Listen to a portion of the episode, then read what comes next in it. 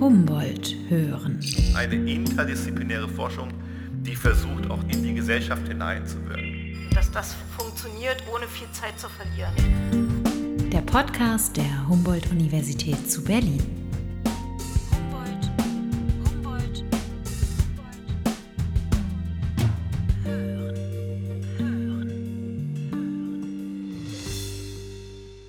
Beim Mensch oder bei der Heuschrecke. Das Gehirn und sein komplexes Nervensystem hat erstaunliche Fähigkeiten, die Wissenschaftler gerade erst beginnen zu verstehen. An der HU untersucht die Professorin Susanne Schreiber das Kommunikationssystem der Neuronen. Was mich eigentlich wirklich beschäftigt und interessiert, ist, dass ich versuche zu verstehen, warum sehen Nervensysteme genauso aus, wie sie aussehen. Neuronen haben nämlich unterschiedliche Persönlichkeiten, sagt Susanne Schreiber. Um die zu erforschen, steht sie aber nicht im Labor, sondern arbeitet mit mathematischen Modellen. In der Mathematik ist es ja so, wir stecken ja alles schon in das Modell rein. Und dann noch überrascht zu werden, ist gar nicht so leicht. Susanne Schreiber und ihr Team haben aber dennoch eine überraschende Entdeckung gemacht. Diese Persönlichkeitsänderung der Nervenzellen, wenn man die Temperatur erhöht oder wenn man das Kalium erhöht, dass die dann wirklich einen neuen Typ von Aktionspotenzial, also von diesen Pulsen generieren, damit haben wir nicht wirklich gerechnet. Über cholerische und lethargische Neuronenpersönlichkeiten spreche ich mit der Neurowissenschaftlerin bei einem Spaziergang entlang am Volkspark Friedrichshain. Und natürlich auch über ihre Arbeit beim Deutschen Ethikrat, dessen stellvertretende Vorsitzende sie seit Mai 2020 ist. Mein Name ist Cora Knoblauch und damit herzlich willkommen in der aufregenden Welt der Neuronen bei der 17. Folge von Humboldt hören, dem Podcast der Humboldt-Universität zu Berlin. Wie kommunizieren denn Neuronen oder Nervenzellen untereinander? Sie erzeugen elektrische Pulse und die werden dann von einer Zelle zur anderen, sind ganz dicht beieinander, über chemische Signale übertragen. Das Wichtige ist aber, dass nicht jede Zelle gleich reagiert auf so ein chemisches Eingangssignal, sondern die Zellen hören unterschiedlich zu, je nach ihrer Persönlichkeit. Und das ist auch das, was ich mit diesen Persönlichkeitstypen meine. Ähm, Es gibt welche, die reagieren auf bestimmte Signale und dann gibt es andere, die reagieren auf andere Bestandteile der, der Eingangssignale. Das ist so ein bisschen in der Analogie wie beim Menschen, wenn der Beifahrer sagt, da vorne wird es rot und der Fahrer hört, er kritisiert mich oder der andere Fahrer hört, ja, das ist jetzt ein netter Hinweis, da werde ich mal, finde ich gut, da reagiere ich jetzt mal drauf. Also die Interpretation ist anders und damit werden auch andere Pulsfolgen von dem Neuron, was zuhört, generiert auf das gleiche Eingangssignal hin. Und das wirkt sich dann wieder auf die gesamte Kommunikation aus. Man kann sich das eben vorstellen, wenn man 20 Neurone hat, die eher solche cholerischen Pulse haben, ja, die werden eben ganz anders zusammen reagieren, weil sie auch andere Dinge raushören, ähm, als 20 Neurone, die vielleicht vom Typ her jetzt eher lethargiker sind. Das heißt jetzt nicht, dass die wenige Pulse erzeugen, die können jeweils gleich viele Pulse erzeugen, aber sie hören eben auf unterschiedliche Dinge und dann entsteht auch kollektiv ein unterschiedliches Verhalten. Und das wirkt sich dann darauf aus, was das Gehirn macht, auf die Funktion des Gehirns. Dass Neuronen Persönlichkeit haben, ist natürlich nur ein anschaulicher Vergleich. Susanne Schreiber betont, dass die Persönlichkeit der Nervenzellen nichts mit den Charakterzügen einer Person zu tun hat. Man kann mit diesem Vergleich aber gut verstehen, dass Nervenzellen sehr unterschiedlich sind und dass diese Unterschiedlichkeit auch große Auswirkungen hat. Bleiben die Lethargiker denn Lethargiker oder können die sich im Laufe eines Lebens auch verändern? Können die dann doch noch zum Choleriker werden? Ja, die können sich auf jeden Fall verändern. Das heißt nicht unbedingt, dass sie faul oder langsam sind. Das äh, ist jetzt nur eine Analogie gewesen. Aber sie können auf jeden Fall ihren Persönlichkeitstyp verändern. Und zwar nicht nur im Laufe des Lebens, sondern auch relativ schnell. Zum Beispiel durch Temperaturänderungen oder durch Änderungen im Ionenhaushalt, dass man vielleicht außen bei den Zellen mehr Kalium hat. Das haben wir kürzlich herausgefunden, dass wenn zum Beispiel die Temperatur sich erhöht, dass dann diese Persönlichkeit sich so ändert, dass also eine neue Pulsform generiert wird, die den Zellen andere Eigenschaften gibt, sodass dann, wenn die Zellen im Netzwerk zusammengeschaltet sind, sie viel, viel besser gemeinsam agieren und gleichzeitig agieren, sodass dann Schwingungen entstehen. Und diese Schwingungen, die müssen nicht unbedingt schädlich sein, aber sie sind manchmal auch problematisch. Manchmal erfüllen sie eine Funktion, dann sind sie gut, aber wenn sie gerade nicht erwünscht sind, dann können sie zum Beispiel auch dazu führen, dass ein epileptischer Anfall entsteht, sodass das oftmals etwas ist, was man vielleicht vermeiden möchte. Und das kann man durch äußere Einflüsse wie Temperatur durchaus auslösen. Im mathematischen Modell Wir wissen aus Experimenten auch, dass eine Temperaturerhöhung auch durchaus bei Personen, die dazu neigen, zu einem epileptischen Anfall führen kann. Aber ob das jetzt der Mechanismus ist, den wir hier herausgefunden haben, der wirklich den, der zur Epilepsie beiträgt, das müssen wir in Zukunft eben erst noch mal sehen. Würde ich das als gesunder Mensch auch in irgendeiner Form bemerken, dass meine Zellen gerade auf Temperatur reagieren? Das ist eine sehr gute Frage. Wir gehen davon aus, dass das Gehirn so stabilisiert ist, dass es sich eben durch diese normalen Temperaturschwankungen eben nicht aus dem Konzept bringen lässt. Ja, ich muss auch dazu sagen, dass das wirklich zum epileptischen Anfall führt. Da gibt es Evidenzen dafür, dass erhöhte Temperatur, das bei Menschen, die für Epilepsie anfällig sind, dass es passiert.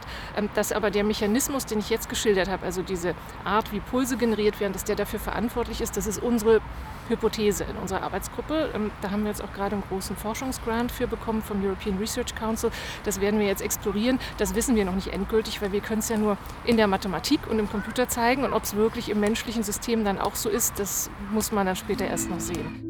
Die Fähigkeit des Gehirns, mitunter gravierende Temperaturunterschiede so auszugleichen, dass seine Leistung nicht beeinträchtigt wird, untersucht Susanne Schreiber unter anderem am Gehirn von Heuschrecken. Was mich eigentlich wirklich beschäftigt und interessiert und woran ich auch schon seit 20 Jahren forsche, ist, dass ich versuche zu verstehen, warum sehen Nervensysteme genauso aus, wie sie aussehen. Ja, wenn wir uns Heuschrecken angucken, dann singen die, machen Paarungsgesänge, da müssen sie ganz genau Muster erkennen mit ihren Neuronen und das müssen sie können bei 18 Grad, aber auch bei 28 Grad. Und da sehen dann aber, weil die Heuschrecke nicht gleich warm ist, sondern die Temperatur schwankt, ähm, sehen dann diese elektrischen Signale ganz anders aus. Und trotzdem funktioniert das. Und die können immer noch ihren artspezifischen Paarungspartner erkennen und paaren sich nicht mit einem Männchen von der falschen Spezies. Das wäre sehr, sehr schlecht für die Heuschrecken. Das heißt, das Gehirn kann in irgendeiner Form diesen Temperaturunterschied ausgleichen oder ähm, nivellieren. Genau, also das Gehirn muss so konstruiert sein, dass wirklich diese Temperatur in irgendeiner Form kompensiert wird. Und wie das passiert, das finde ich das Spannende. Das ist genauso ein weiterer Punkt, ist die, die Energie. Also was wir uns auch gar nicht so klar machen, ist unser Gehirn, ähm, jetzt wirklich beim Menschen, die Masse macht ungefähr 20, 2% des Körper, der Körpermasse aus. Ähm, aber von unserem Ruhe-Energieverbrauch beansprucht das Gehirn 20 Prozent. Das ist also sehr, sehr hungrig. Das heißt, wir können es uns eigentlich gar nicht leisten, noch teurere Gehirne zu haben. Das ist wahrscheinlich schon am Anschlag und das Gehirn muss das, was es tut, auch noch so tun, dass es möglichst wenig Energie oder nicht zu viel Energie zumindest dabei verbraucht. Und auch da ist dann die Frage, wie macht es das? Was sind die Mechanismen, die dort zum Tragen kommen? Was, was am Gehirn sorgt dafür, dass es nicht so teuer ist und noch gut funktioniert? Das heißt, es ist keine Einbildung, dass wenn man abends noch drei Stunden sehr anstrengenden Text gelesen oder geschrieben hat, dass man dann an den Kühlschrank gehen muss, um was zu essen. Das müssen Sie jetzt einen Psychologen fragen. Also Einbildung ist das bestimmt nicht. Aber ich glaube schon, dass wenn wir so Sauerstoffmangelzustände haben, dass wir dann ohnmächtig werden. Das ist ja auch eine Schutzfunktion des Gehirns mit. Ähm, also dass, dass sozusagen Energiemangelzustände wirklich sich sofort und sehr schnell auswirken, das ist bekannt. Der Gang zum Kühlschrank hat bestimmt auch noch andere Ursachen. Wir sind sehr komplexe Wesen. Das würde ich jetzt, darauf würde ich mich jetzt nicht festlegen wollen. Humboldt hören der Podcast der Humboldt-Universität zu Berlin. Als ich mich als Teenager sehr für Biologie interessiert habe, sagte mir ein Lehrer, naja, ähm, Mathe ist ja nicht so deins, dann lässt du mal lieber die Finger von der Biologie. Hatte der recht? Das ist jetzt ein sehr zweischneidiges Schwert hier. Äh, also auf der einen Seite hatte er vollkommen recht, dass ich wirklich der festen Überzeugung bin, Mathematik gehört zur Biologie dazu. Und man muss sich auf Mathematik einlassen, bis zu einem gewissen Grad zumindest, wenn man gute biologische Forschung machen möchte. Gerade in den heutigen Zeiten, wo wir so viele Daten haben. Auf der anderen Seite höre ich da aber auch so ein bisschen dieses Abschreckende raus. Ähm, du kannst ja Mathe gar nicht, darum lass das mal. Das würde ich eher sehr kritisch sehen. Ja, man muss jetzt nicht ein Mathe-Genie sein, schon in der Schule, um mathematische Fähigkeiten zu lernen. Das ist etwas, da bin ich davon überzeugt, das können die meisten Leute gut lernen. Das sehen wir auch in unseren Vorlesungen, in unseren Übungen. Und gerade dann, wenn man ein Mädchen in der Schule hat, dann so pauschalisierend das ähm, abzutun und zu sagen, dann ist das ja nichts für dich, das sehe ich sehr, sehr kritisch. Aber der schöne Anteil an dem, was Ihr Lehrer dort gesagt hat, ist wirklich, dass Mathematik wichtig ist und das würde ich wirklich unterstützen. Mathematik ist sehr, sehr hilfreich sie ist ja kein Selbstzweck, aber sie eröffnet einfach neuen Erkenntnisgewinn, den man ohne Mathematik nicht haben würde. Kriegt man da als Student bei Ihnen noch ein bisschen Nachhilfe in Mathe an der HU? Wir haben, ich will jetzt nicht uns selber loben, aber wir geben uns sehr, sehr viel Mühe, ein Tutorensystem zu haben. Also wir haben die Vorlesung jede Woche ähm, und dann haben wir 20 parallele Tutorien jede Woche, an denen, wo in Kleingruppen von nicht mehr als zehn Studierenden nochmal ein Tutor für jeden Studierenden da ist, nochmal die Aufgaben besprochen werden. Und dann gibt es zusätzlich für diejenigen, die dann noch mehr Bedarf haben, ein zentrales Zusatztutorium, wo man auch nochmal hingehen kann. Also in kleinen Gruppen da kann das jeder schaffen. Und das ist auch unsere Erfahrung seit 20 Jahren. Neben ihrer Forschung an der HU ist Susanne Schreiber Vorsitzende des Bernstein-Netzwerks für Computational Neuroscience und seit Mai 2020 ist sie zudem stellvertretende Vorsitzende des Deutschen Ethikrats. Wir, wir behandeln verschiedene Themen im Ethikrat und es ist tatsächlich so, dass im Moment uns die Corona-Krise sehr bewegt. Ja, das ist auch etwas, wo sich der Ethikrat gesellschaftlich sehr einbringen kann. Und wir haben uns im Hinblick auf Corona-Krise mit, mit mehreren Themen befasst. Bevor ich Mitglied wurde im April, ähm, gab es schon Teile des Ethikrats, die eine erste Stellungnahme zur Triage herausgebracht haben. Da war ich aber nicht beteiligt. Dann haben wir uns sehr lange beschäftigt, ähm, auf Auftrag von Herrn Spahn hin, unserem Gesundheitsminister, mit den sogenannten Immunitätsbescheinigungen. Also können wir Pässe, Dokumente ausstellen für Leute, die Covid überstanden haben, die ihnen Immunität bescheinigen und ihnen dann vielleicht auch Sonderrechte zugestehen.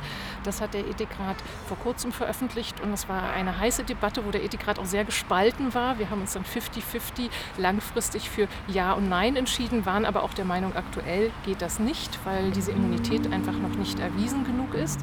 Aktuell geht es um die Frage, wer bekommt eine Impfung gegen Covid zuerst? Der Deutsche Ethikrat hat gemeinsam mit der Wissenschaftsakademie Leopoldina und den Experten der Impfkommission eine Strategie erarbeitet. In dem Papier empfehlen sie, dass zuerst vulnerable Menschen geimpft werden, also Menschen mit dem Risiko, besonders schwer an Covid zu erkranken oder gar zu sterben, und medizinisches Personal. Wir alle hoffen, dass wir Anfang nächsten Jahres einen guten, nebenwirkungsfreien und effektiven Impfstoff haben werden. Das wissen wir natürlich nicht, aber wenn dem so wäre, eins ist sicher, der wird nicht gleich für alle da sein, weil der muss ja erst produziert werden und dann ist die Frage, wie verteilt man den? War das eine sehr, auch eine sehr hitzige Debatte oder war die Debatte relativ einfach? Also ich glaube, ich darf ganz klar sagen, dass im Vergleich zu den Immunitätsbescheinigungen, wo doch sehr unterschiedliche Meinungen aufeinander geprallt sind, diese Debatte sehr, sehr ausgeglichen und sehr einheitlich war. Ja, weil es ist doch so, dass äh, aus ethischer Sicht es da gar nicht so viele Möglichkeiten gibt, ähm, Leute, also Personen zu priorisieren, die zuerst den Impfstoff bekommen können oder sollen. Und ähm, das war doch relativ einheitlich. Susanne Schreiber betont, dass die Risiken, schwer an Covid zu erkranken, sehr ungleich verteilt sind. Bei einigen Menschen, und darunter finden sich auch Jüngere, ist das Risiko eines schweren oder gar tödlichen Verlaufs mehr als 100-fach erhöht. Es ist der Neurowissenschaftlerin daher wichtig hervorzuheben, dass ein früher Zugang zur Impfung sowohl Menschen mit Vorbelastungen als auch medizinischem und pflegerischem Personal ermöglicht wird. Vulnerabilität werde zu oft mit Alter gleichgesetzt, sagt Susanne Schreiber. Dabei sind gerade auch die Ethikrat-Experten für das Altern der Meinung, dass Alter kein alleiniges Kriterium für eine Impfpriorisierung sein darf. Also im Ethikrat sitzen ja Mitglieder, die aus verschiedenen Fachrichtungen kommen. Welche Rolle in so einer Diskussion nehmen Sie denn als theoretische Neurowissenschaftlerin ein, also im Vergleich zu einem Juristen oder einer Medizinerin? Auf der einen Seite ist schon der gesunde Menschenverstand, die persönliche Erfahrung gefragt und auf der anderen Seite das Fachwissen. Und wir beschäftigen uns ja mit sehr unterschiedlichen Themen. Corona ist ja nur eines von vielen Themen. Wir haben im Moment eine Arbeitsgruppe gegründet, da hat uns Herr Schäuble darum gebeten, ähm, zu Mensch-Maschine-Interaktion.